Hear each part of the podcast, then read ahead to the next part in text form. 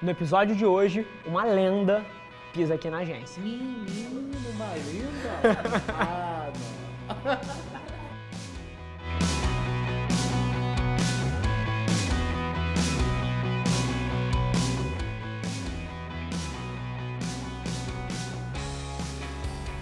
Fala galera e bem-vindos a mais um Extraordinário, episódio número 64. Eu sou o Rafa Velar e hoje a gente tem um convidado super especial aqui, Bruno Chateaubriand. Bruno, seja super bem-vindo ao programa. E, obrigado, Rafa. Obrigado a todo, todo mundo aqui, essa equipe que está aqui por trás também. Esse escritório do Google, tudo colorido, é uma loucura. Gostei de vir para cá. Agora, falando um pouquinho da minha história, né?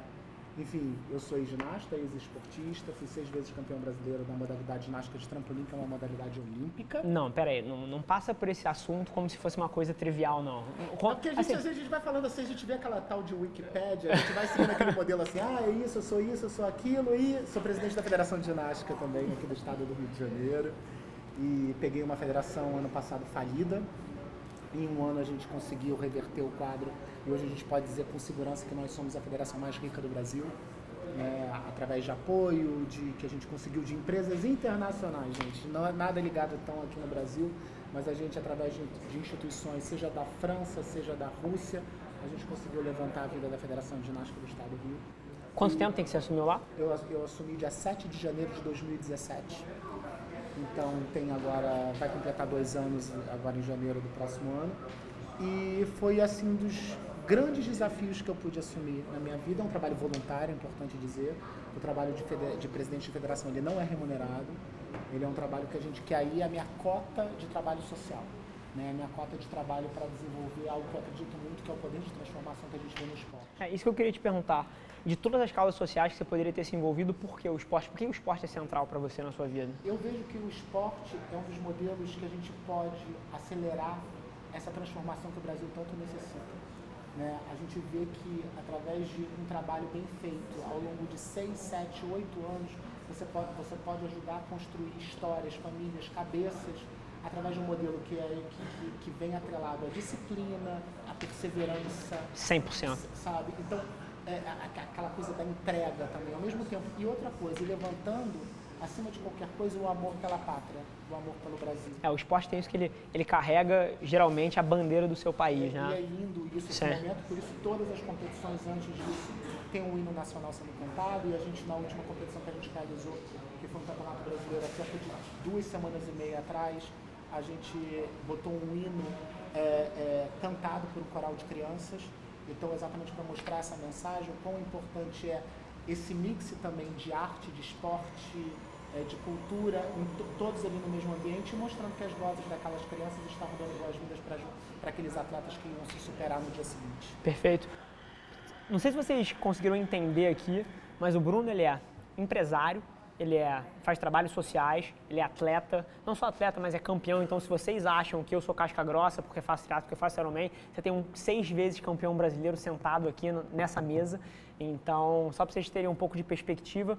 Bruno, para o 1% de pessoas que não sabem a tua história, me conta assim, Gibi 001 Bruno Chateaubriand. Cara, eu tava, sabe o que eu acho muito engraçado, Rafa, falar a princípio disso? Eu, como trabalho no meio de comunicação, acima de qualquer coisa, minha profissão é no meio da comunicação. Perfeito. É, eu vejo que a gente vive em bolhas, são muitas bolhas. Mil por cento. Né? E as bolhas, elas não se comunicam.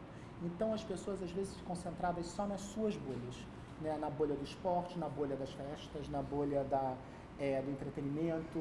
Então, e elas não, não conversam muito umas com as outras. Então, no meio do carnaval, eu sou muito conhecido. No meio do, do carnaval carioca, né? no meio do esporte, da ginástica especificamente, eu sou uma figura que tem uma representatividade hoje por cuidar da carreira de vários atletas da minha agência. Sim. Né? E também por ser presente. Você cuida de quem hoje em dia? Dos, dos os meus principais nomes eu posso dizer Diego Daniel Hipólito, Jorge Barbosa, Só. Arthur Nori. Só. Né, são, são Só. atletas aí de sucesso. Todos. E, mas engraçado porque a história, principalmente do Diego Hipólito, é uma história que eu tenho muito orgulho de mencionar, porque foi um atleta que começou no ano de dois, comigo em 2006 ele não tinha sido nem campeão pan-americano ainda em 2007, ele tinha sido uma vez campeão mundial e ele teve a primeira queda em 2008, Sim. ele caiu sentado. Sim, eu lembro. E depois em 2012 ele caiu de Pequim, cara. não foi? Pequim, depois Sim. Londres ele caiu Eu lembro também. Né, ele estava todo remendado e todas as vezes depois das quedas eu, eu fui a primeira pessoa a falar com ele E sempre falando, Diego, a sua história não acabou. A sua história é uma história de sucesso e você é um atleta de sucesso e você vai conseguir. E a gente passou por diversas adversidades antes da Rio 2016 para que ele conseguisse competir. Ninguém mais acreditava nele, nem, nem os amigos dele. Eu lembro disso. É, então, e aí ele se tornou um case de superação. Né? E aí se tornou um menino que passou a ser pautado para várias palestras no Brasil todo. E ele se tornou uma coisa assim que eu carrego com muito orgulho, porque o Diego, acima de tudo, ele se tornou a, família Hipólito faz parte meio da minha família. Perfeito. O irmão dele mais velho competiu contra mim, né? A gente, foi, a gente tinha uma rivalidade. Hoje o Edson trabalha lá no Parque Olímpico, então me ajuda nas competições também. É, mas é uma história que eu tenho muito orgulho de replicar, de falar incansavelmente. Deixa eu fazer uma pergunta. Eu, como, como empresário, assim, cansei de contratar gente para as minhas empresas e eu tenho um pouco da minha filosofia de como identificar alguém que tem as atitudes certas, que pode eventualmente se tornar uma estrela, como foi o caso do, do Diego. Você está mais de quase 15 anos aí do lado dele representando, quando ele ainda não tinha tido essa ressurreição toda. Que tipo de coisa você busca até para sua agência na hora que você vai escolher investir o teu tempo? Você é um cara ultra ocupado, assim, assim como eu. Se você vai decidir investir o seu tempo no atleta, que tipo de coisa você busca geralmente? Aí a gente vai para o inexplicável, porque é uma coisa do brilho Feeling. pessoal. É, você vê, você olha, tem determinados atletas, esse nem foi um atleta meu, nunca fui, não tenho relação com ele, mas eu, eu visualizei esse cara e falei, César Cielo. Antes dele surgir, eu olhei para ele e falei, esse menino tem um brilho diferente, ele tem uma coisa diferente, ele vai acontecer. Ele foi um caso que eu tinha certeza. Outro caso foi o próprio Arthur Nori. Eu sempre falei, esse menino, ele tem brilho. Ele tem brilho, ele tem um brilho no olhar, é uma forma diferente de se comunicar. 100%. Você consegue ver ali. Tem outras apostas aí que eu, eu vejo. Eu vejo tem uma atleta nova que é da ginástica de trampolim, que por acaso é uma modalidade que o Brasil não investe tanto, mas eu vejo um brilho diferente nessa menina. Quem é? ela errou agora no Campeonato Brasileiro. Eu falei para ela, você vai para sua prova de fogo, você faça a sua parte. Ela não conseguiu ali fazer, ela errou, mas eu- aí depois eu dei um abraço nela e falei, vida que segue, vamos, Sim. continua fazendo seu trabalho. Porque é isso. Acho que a Camila maioria. Lopes, tá? Mora Perfeito. nos Estados Unidos, atleta de ginástica de trampolim, acabou de ser campeã sul-americana. E eu acho que essa é uma das maiores lições. Assim, eu produzo muito conteúdo, eu tento. O maior, a minha maior missão, produzindo tanto conteúdo quanto eu produzo, é tentar quebrar a ideia que as pessoas têm na cabeça delas de que isso é uma linha reta. Não E é. não é de jeito nenhum. Nunca. Assim, quando você olha para a carreira de alguém massivamente bem sucedido, geralmente você vê a obra pronta. É. E aí você ignora todos os percalços que ele passou. Então, um atleta, um atleta que está no meio desse processo, acabou de cair de cara no chão, acabou de se dar mal numa competição, ele está nessas micro derrotas. Mas a pessoa que tem perseverança, garra, todas essas palavras clichê que todo mundo usa, mas o que define de fato é se a pessoa faz ou não. Se ele tem essas atitudes durante muito tempo, ele chega num lugar e aí a, galera só olha ele aqui e esquece de tudo que aconteceu. Deixa eu te contar uma coisa. Sabia que o Michael Jordan jogava beisebol? É possível até, eu não sabia, não, não tinha. Cê- Vocês sabiam disso? Que o Michael Jordan jogava beisebol? Você sabe? Não, aqui a gente tem um, um, Um um, ícone. Em- em não, beisebol. esse cara tá semana sim, semana não, na, na- semana sim, semana não na ESPN, pô. Não Cobre basquete, uma, uma pancada de coisa. beisebol não, né? Mas o Michael Jordan jogava beisebol. Assim, só que ele foi um lixo. Um lixo. E aí iterou, buscou outra coisa. Ele tinha, obviamente, a capacidade atlética, teve a perseverança de continuar e se achou no basquete, o resto é história, né? Os maiores, independente do, das questões de caráter que vieram à luz nos últimos anos aí, o cara é um monstro. Levou não sei quantos títulos pro, pro Bulls. Seis títulos pro Chicago Bulls, enfim. Engraçado, isso aí eu não vou saber nada. Não. Esses dados aí sobre Michael Jordan não faz parte da minha bolha, entendeu? Esse cara, esse cara é estatística ambulante. Adoro. Isso para jornalismo é importantíssimo, Sei. né? Ter o senhor estatística por trás. é incrível. Mas show. Bruno, o... vamos cair nas perguntas? Per-. A gente. do- Separou aí do Instagram as perguntas que fizeram. Exatamente. Eu. Seu roteiro impecável que chegou para mim. Eu nem tô mexendo agora. Show. Filipão, solta pra gente aí a primeira pergunta que o pessoal mandou. Vamos tentar gerar um pouco de valor aí pra galera. A primeira pergunta é da Manu Feitosa. Ela pergunta o seguinte: Qual a principal característica para ter alta performance em tudo que você faz? E como desenvolver essa característica para quem não possui? Bruno, você pega primeiro ou eu pego? Cara, eu acho que o principal é a gente acreditar muito na força interna da gente. Mil por cento. Sabe, eu acho que isso é a base para você seguir ali a trilha. Né? E como seguir essa trilha? Eu acho que o principal para você seguir essa trilha é você ativando aquela sua energia interna que você tem com você para esse caminho. Então, você tá mal no dia, você não tá tão bem. Então, o que, que te faz Porque, by the way, isso acontece com todo mundo. Óbvio. Ninguém acorda todo dia motivado, pulando da cama. Então você tem certo? que escolher determinadas coisas, você tem que estar atento, principalmente a determinadas coisas que te faz bem. O que, que me faz bem? O que, que me ativa essa energia? Eu, por exemplo, eu gosto de dançar. Então, eu até fiz um clipe de dança recentemente, muito para ativar essa, é- essa luz, esse brilho dentro de mim para que eu pudesse realizar outras coisas. Perfeito. É uma fórmula que eu faço uso disso e eu acho que o principal para a gente perseverar é estar em busca dessa energia positiva aí, que cada um escolhe a sua. Perfeito. Assim, eu concordo mil por cento com o que o Bruno falou, não tiro uma palavra dele, só que eu acho que eu só conto de uma história diferente. Isso que você chamou de, de brilho interno, de, de felicidade, eu chamo de você encontrar a sua missão. A maioria das pessoas que eu encontro desmotivadas, geralmente eles, eles tentam tirar alta performance, tirar disciplina e tirar perseverança em coisas passageiras. Por exemplo, vai lá e faz um curso, vai lá e assiste um, um clipe motivacional, vai lá e lê um livro, vai lá e bate papo com alguém que gera inspiração. E eu acredito que a única forma de propósito que presta no longo prazo é um propósito interno. Mas é, mas é porque Sim. a pessoa está buscando ali uma referência do outro. São muletas. ela tem, ela, tem, Perfeito. que- ela tem que buscar o dela. Perfeito. É isso que eu acho importante. Por isso, eu brinco e chamo isso, até tem no Instagram ali no Story, aquela coisa do brilho, eu chamo isso de chuva de brilho. Perfeito. Essa chuva de brilho sua interna. Perfeito. Né? De, o que, que vai te gerar isso? Melhor, o melhor momento para isso é uma pessoa. Tem gente que acredita em meditação, faz meditação, que é o momento que você está mais em contato, mais vazio, para você tentar ouvir o que, que é você. Fascinado que você citou meditação. Você medita? Minha meditação é esporte, porque de cabeça para baixo na ginástica, se a gente erra, cai de cabeça, né? Então eu não posso errar ali naquele momento de cabeça para baixo. Ali eu não posso, minha cabeça não pode estar aqui, estar lá.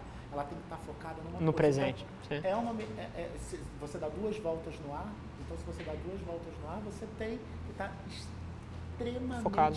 Focado, concentrado naquilo. E é uma meditação, por isso você apaga tudo Perfeito. antes para fazer isso. Identifico mil por cento com essa mensagem, por exemplo, a minha versão disso é correr 35 quilômetros no domingo. É isso agora, né? O novo MBA é você fazer triatlo. então, é, é, de Zanguanais, isso recentemente. É verdade, é verdade. isso. Todo mundo acha o máximo. Já vou botar no meu cartão. É, pode botar. É triatleta. Corri quantos quilômetros? É, mas, é, mas é muito isso, assim, acho que a maioria das pessoas que não consegue buscar alta performance, não consegue se motivar, está buscando fora quando deveria puxar de dentro. É, é dentro. São, é se fazer as perguntas difíceis, é, é- é testar várias coisas até achar alguma coisa que ressoa com você, é conversar com pessoas interessantes que te abram o olho. Eu acho que é muito por aí. Show? Filipão, Mais uma. mais uma pra gente. A segunda pergunta é da Joana Gabriela. Ela pergunta o seguinte: Como criar relacionamentos com celebridades e pessoas importantes? Bom, pergunta. Gente, que... vou mandar um beijo pra você antes, mas isso a gente não pode se pautar nisso. Perfeito. Nunca, jamais. Ah, eu quero ser amigo de celebridade. Não, isso é uma consequência, é igual ganhar dinheiro. Né? Você não tem que pensar, ah, eu quero ganhar muito dinheiro. Não, você tem que escolher uma, uma, uma, uma, uma situação que para você seja é, prazerosa, que você, e aquilo vai virar consequência. A mesma coisa, o ambiente quando você convive com pessoas bacanas é porque é uma consequência De quem você é, natural. sim. Então, se você tem sucesso em qualquer área, as pessoas vão querer estar ao teu lado. Perfeito. As pessoas que vão vir atrás de você. E aí você vai acabar e você também vai ligar para elas. Você também vai estar buscando pessoas que são balões. A gente tem que focar nos balões e não nas âncoras. Né? Porque Pessoas que te balões- puxam pra cima. Os balões te jogam para cima sempre. Eu, eu tenho, eu, tenho, eu tenho uma frase que é corte uma pessoa nociva na sua vida e adicione alguém que te coloca pra cima. Isso faz uma diferença monstruosa, uma de cada. E mande um Sim. WhatsApp uma vez por dia para alguém que possa abrir uma porta para você. Perfeito. É, isso aí eu acho que não custa nada, hoje em dia é tão mais fácil, antes você tinha que ligar, tinha que fazer, até praticamente mandar uma carta via, né, com selo. Hoje não, Perfeito. hoje você vai É e, e manda por WhatsApp, que é uma ferramenta que você pode usar, pensar, ativa, né? Vai ativando, ativa aqui, ativa ali, marca um almoço, marca um jantar, marca um café, com qual- qualquer pessoa que você pensa. Quem sabe, a gente quando a gente se movimenta, novas coisas começam a aparecer sempre. Mil por cento. Inclusive, acho fascinante, assim, tudo que o Bruno tá falando bate comigo, eu só conto com um olhar diferente. Até destrinchando dois dos pontos, se eu puder complementar de alguma maneira, a parte de abrir portas. Eu sou fascinado por isso, eu chamo de aleatoriedade. É você maximizar a aleatoriedade, é você aceita aquele café, convida aquela pessoa que você não convidaria, pega aquela reunião. Sai da sua zona de conforto. Mil por cento. É que a zona de conforto, a gente fica muito na zona de conforto, ficando no mesmo lugar. Isso aprendi, eu trabalhei na, na revista Veja Rio um tempo, como jornalista aí, e aí eu tinha um, um chefe, né, que é o Maurício Lima, que hoje em dia é um dos maiores jornalistas do Brasil, e ele falava, Bruno, toda semana, três almoços diferentes. E ele me ensinou aquilo, aquilo eu levei para a vida. Porque é uma coisa de marca, vai, e aí sai da sua zona de conforto. E quando eu aceitei o desafio de me tornar presidente da Federação de Ginástica, foi para me tirar da zona de conforto. Eu ia ter que estar com o ministro de esporte, secretário de esporte, secretário de saúde, com pessoas que não, não, não faziam mais parte de, do meu mundo. Então, te tira da zona de conforto e novas Portas. oportunidades Sim. se abrem e você começa não só oportunidade de negócio, mas, mas crescimento pessoal, de vida. E agora, é o porquê que as pessoas não fazem isso? É confortável? Você, você tem que ser assim, saber o que você quer internamente. Sim. Muito. Sim. Você fala assim, eu quero isso. Então vou. Então, volta e meia eu me pego, falo, não fiz isso hoje. Aí, mesma noite, mando três, quatro WhatsApps ativo e vou ativando para campos diferentes. Perfeito. E, e, de volta à pergunta, até respondendo diretamente, aí, tentando destrinchar a resposta do Bruno mais um nível abaixo, é, que é uma consequência do seu trabalho, eu acho que a gente tem uma confusão enorme hoje em dia no mundo que são é a garotada de 22 anos, 23 anos que quer pular a etapa. Então, o cara quer ser amigo de todas as pessoas importantes, todas as pessoas que atualmente mandam no mundo. Todos querem se tornar influencers. Todos querem isso aí. Assim, o que a gente me tem. Me segue, me curte, me compartilha. É. Não, a quantidade de CEO de 22 anos, que é CEO de porra nenhuma no Instagram é, hoje em é dia, é, é, é fantástico. Mas, mas voltando ao ponto, eu acho que a confusão é que a forma, como você falou, é uma consequência do seu trabalho, é gerando valor para as pessoas. Por exemplo, todo dia eu recebo provavelmente 50 DMs de pessoas que querem vir aqui, tomar um café comigo, querem pegar um insight, querem me pedir alguma coisa. Pedir, pedir, pedir, pedir. Hoje eu recebi aqui, passei duas horas com ele, quem estava aqui viu, com um menino. Qual foi a diferença? Olha aquilo ali. Trouxe aquelas camisetas. O cara simplesmente arquitetou uma forma de pegar as citações que eu falo no meu conteúdo, transformar em camisetas e trazer para mim assim, gerou valor. Então, eu acho que uma maneira muito interessante de você conseguir se conectar com pessoas é oferece valor primeiro. E principalmente sem a expectativa do retorno. Porque dar com expectativa, você é um babaca. Se você dá sem expectativa, você é altruísta e principalmente você não se frustra. Mas quando você dá com expectativa, é meio. A gente lida nesse ambiente digital hoje com pessoas, assim, todo mundo. É, ela, ela, ela, eu, eu enxergo muito isso. As pessoas, elas elas acham que elas já estão engajadas simplesmente por um like ou um comentário. Né? Então você está tá fazendo uma ação, fiz uma ação recentemente para o Barra Shopping, que se chamava Loja Vazia, que era para crianças para a primeira e segunda vara de, de, de, infância e juventude aqui do Rio de Janeiro. Legal. Como é que foi um pouco a ação? A ação era uma ação do Jornal Globo. Legal. Junto com o Barra Shopping. E aí tinham determinados embaixadores, né? E aí esses embaixadores tinham que captar é, o maior número de brinquedos, livros, e esses livros seriam destinados, serão, já foram, né? Foram. Foram destinados para a primeira e segunda vara da infância aqui no Rio de Janeiro, que cuidam de abrigos. Que legal. Né, onde que crianças que estão na fila da adoção, elas, é, é para elas receberem agora no Dia da Criança. E no meu caso no caso como presidente de federação, eu lido demais com a vara da infância, lido demais com o Pedro Henrique, que é o, que é o desembargador da primeira. Sim vara da infância aqui do Rio de Janeiro. Então eu aproveitei essa ação, é, aluguei várias vans, levei as crianças para o Parque Olímpico para assistir a abertura da competição. Que massa. Envolvi as crianças naquela situação. Dentro da, da, da, competição da ginástica, eu provoquei uma doação ali por parte de pessoas. Tem como alguém ajudar ainda? Não, ou... já acabou, já conseguimos muito. Graças a Deus eu bati o recorde de doação.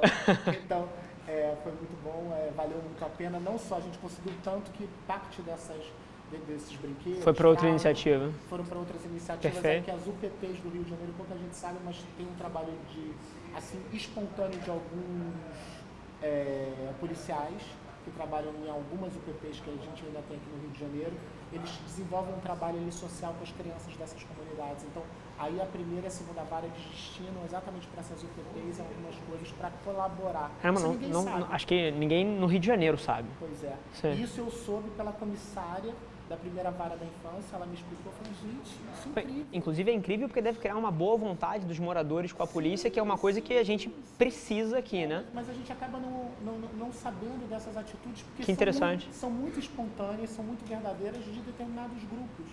E a gente, a gente vive no, hoje em dia num momento tão conturbado, tão complicado, que não existe nem espaço, às vezes, para se falar disso. Né? A gente está falando dos problemas, tentando resolver os problemas, mas e não enxergando que existem pessoas que estão buscando soluções aí. Perfeito. Esse cara aí. Então, quer dizer, essa ação aconteceu, e aí, voltando a falar dela.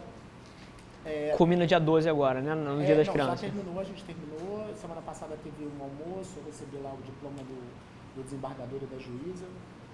E o que eu estava falando, eu, eu, passei a falar com você dessa ação, porque é o seguinte, eu via muita gente falando assim na, nas minhas redes sociais. Ah, faz aqui na minha cidade também essa, essa ação.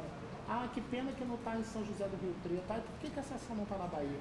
Isso mostra, e eu que eu respondi, por que, que você não faz uma ação? Perfeito. Por que, que você não busca? Você pode ajudar com uma ação coletando 15 brinquedos, 10 brinquedos, 10 coisas. Não precisa ser uma mega ação para você estar envolvido. Você Sim. pode estar ali envolvido de uma forma de, é seu, ou seja, levar 10 pessoas para no Hemorrio para tirar sangue, não sei não, Você próprio ir lá e doar, que é uma é, coisa que já mudaria o mundo, eu já acho. Mudaria. Eu tentei fazer essa ação do Hemorrio no Parque Olímpico, eu não consegui, porque você sabia, eles não têm agenda mais até o ano que vem para coletar sangue em nenhum lugar.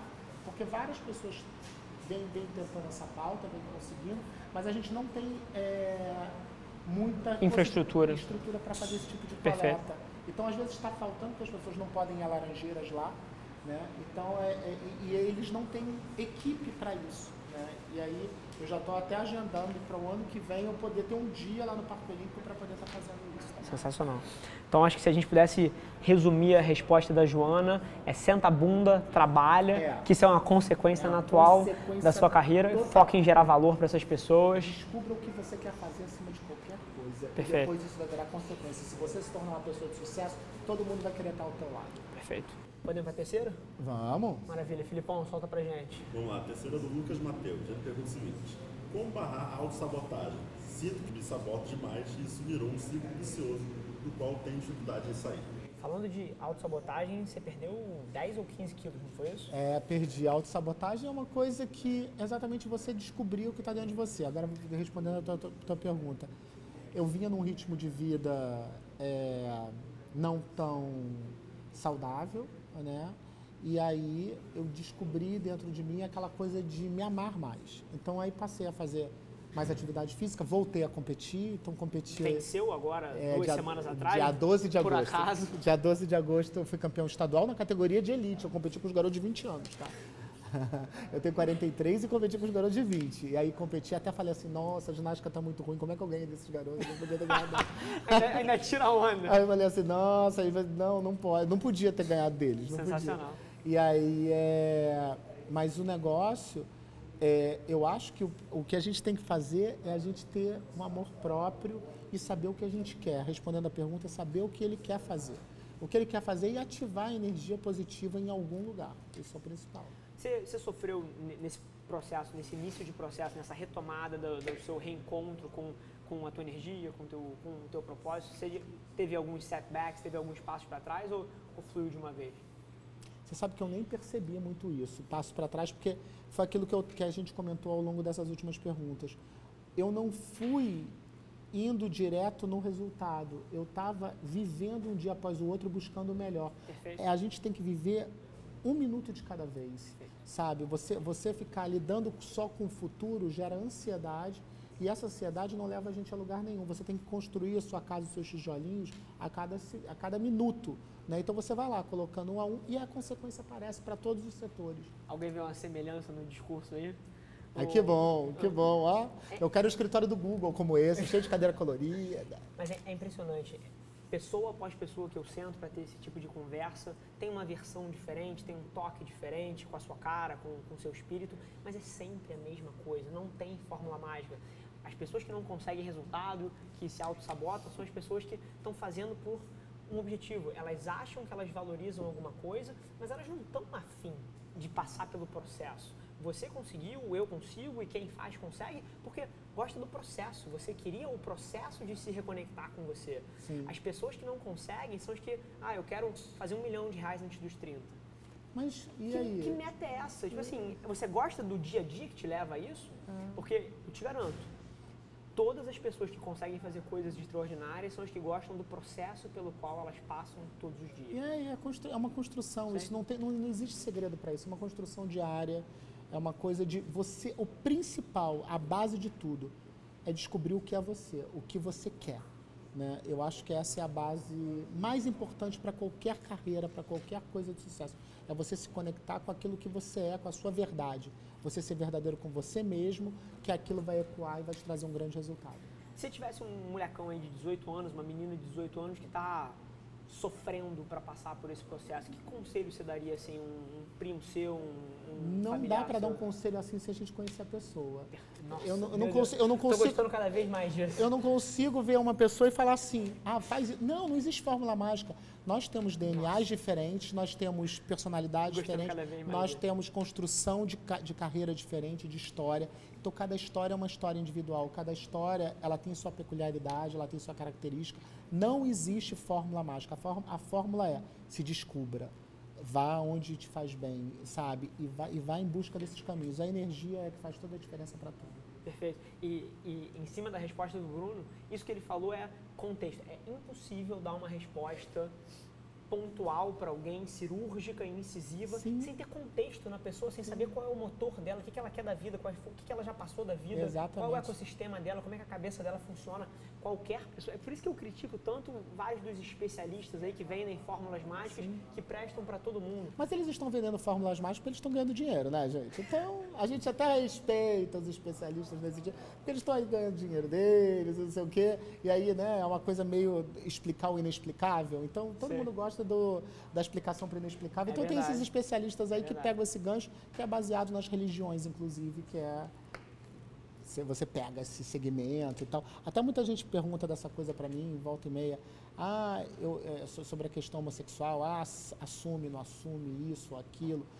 Cada um tem uma história, eu respeito o tempo de cada um, cada um tem uma coisa. Não existe uma fórmula mágica nem para isso. Perfeito. Você tem que respeitar o tempo, a história de cada um. Não tem fórmula mágica. E você sabe que toda pessoa que tem convicções internas muito fortes, como você claramente tem, como eu tenho, é, a gente não sofre com, com buscando fórmulas mágicas. As respostas são o que eu quero. Se eu, se eu faço uma coisa aqui, não tem certo ou errado, foi o que eu quis fazer. Exatamente. Então, eu acho que a maioria das pessoas que sofrem um pouco, às vezes, ah, qual é a maneira certa de fazer? A maneira certa de fazer é a que você quer fazer.